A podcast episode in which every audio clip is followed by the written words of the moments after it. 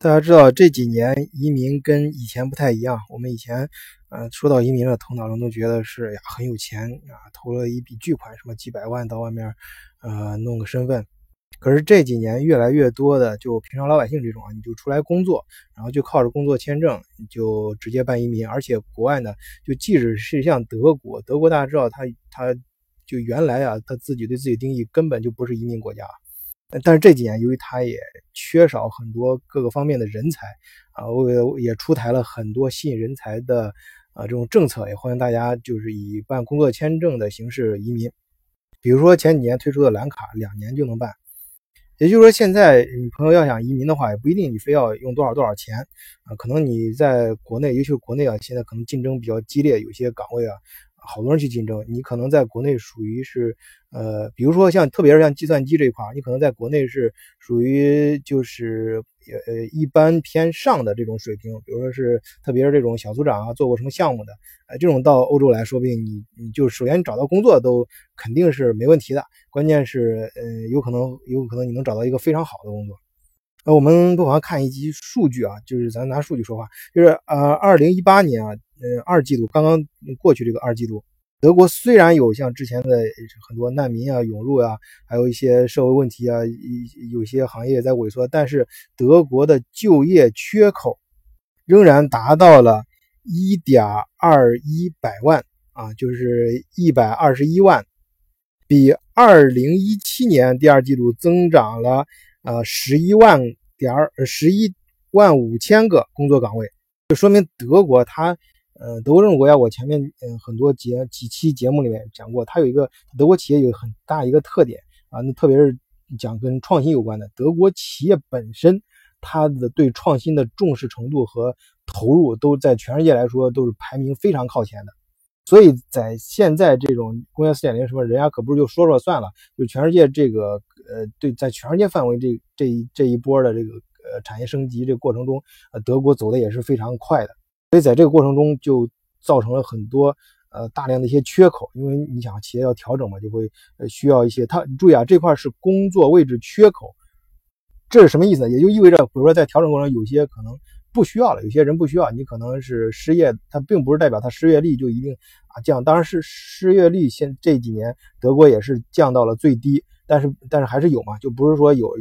有缺口就必须所有人都有工作，是有这些缺口，它证明在展产业革新过程中需要大量的新的人才，而这些人才呢一时半会儿他又是找不到，或者说是严重的不足啊。比如说特别特别多的就是像电子啊、计算机这一块儿。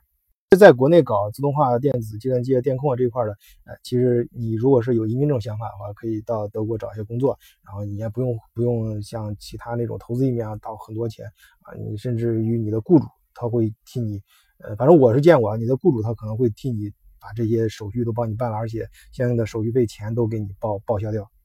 而且。根据这几十年，这呃柏林墙那个被推了之后，呃东西德合并这几年的发展啊，西德慢慢也是增长越来越强。就这个数字，咱们刚才说这个一百二十一万呃就业缺口来说，呃应该是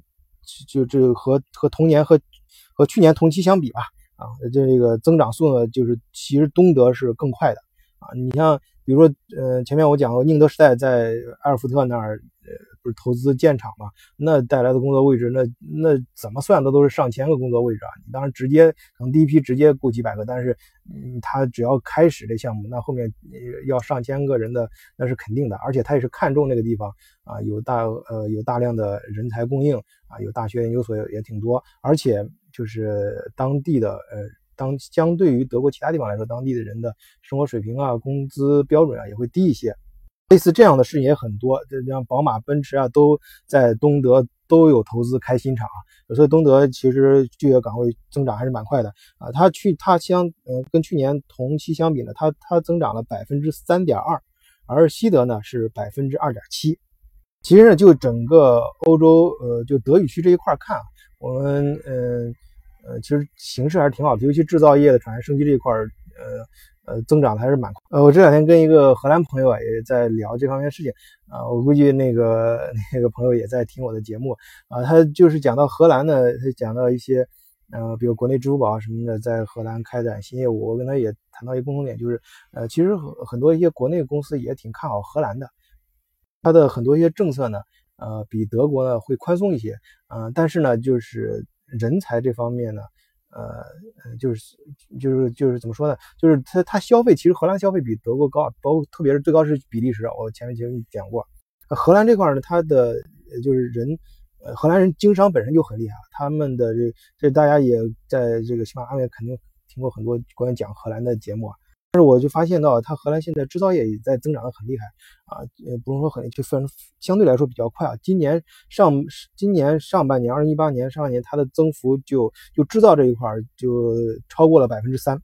然后这个数字可能咱们在中国听惯了，增长都是什么呃八呀九啊这种 GDP 增长，听惯了这个数字的人可能觉得这不算啥。其实，在按照欧洲这种统计方法，这个速度应该是比较快了。其中增长最快的这制造业里面大的，在笼统的说，大的制造业增长最快的，在细处说是这样几个行业。第一就是电子啊这一块，就我刚才说的，在德国一样，就是这块确实需要很多人。电子啊，自动化呀，像呃计算机啊这块增增幅达到了百分之十三点六啊。第二的是嗯制药啊，这个德国也很强，制药化工啊这一块百分之七点五，呃，然后食品行业是百分之三点九。呃，嗯，除了买德国奶粉，也会买荷兰奶粉啊。呃，然后运输百分之二点七，钢铁是百分之二点一，然后机械是百分之二，呃，化学是往下降的，化学倒是降了百分之一点三。啊，这个我为什么想说哈？因为我发现很多节目都是谈荷兰的文化啊，荷兰自由啊，什么到那儿能抽大麻，能那个呃干很多一些在其他地方有限制的事儿啊。其实荷兰的制造业也是蛮强的啊，荷兰在有些方面这块还跟德国挺接近的，人的素质啊，当然它体量整个呃制造业工业水平跟在整个欧洲来说跟德国呃能比得上德国的还是还是很少啊。但是整体来说呢，我觉得大家呃现就是因为有朋友也在不断的问我，就是说移民过来之后怎么怎么怎么干，要花多少钱什么的。其实我觉得以现在社会发展的这种多元化，其实你完全可以考虑。呃，正常的这种技术移民或者工作，就像以前留学一样。我觉得最早的时候留学，一提到留学就是要给中介掏多少多少钱啊，买通什么关系。其实后来发现，有些事情大家，嗯，就是可以找朋友啊，你就是交，你可以交当地的朋友嘛，帮你办一下就公开的这种申请啊，也不一定非要到大公司啊、大的机构去怎么去去去怎么样，就是平常的这种，哎，你说你自己稍微努力一下，在国内做一些准备啊，啊，说不定根据你的自身的特点。啊，办一个移民，因为你移民之后，你要考虑在这边也要生活啊。你不是说不出来之后就就看中这儿的好空气、好水啊，是给孩子有一个好点环境就就完事儿了。你肯定要生活。那么你你就是考虑的考虑的更多的，我认为一是要理性的移民，就移的时候也不一定是靠钱砸，很多事情或许你可以靠呃更好的办法去解决。第二是移民之后干什么，然后找到一个比较好的发展，能够长期稳定的啊呃这个工作会更好一些。好，谢谢大家，今天就聊到这里。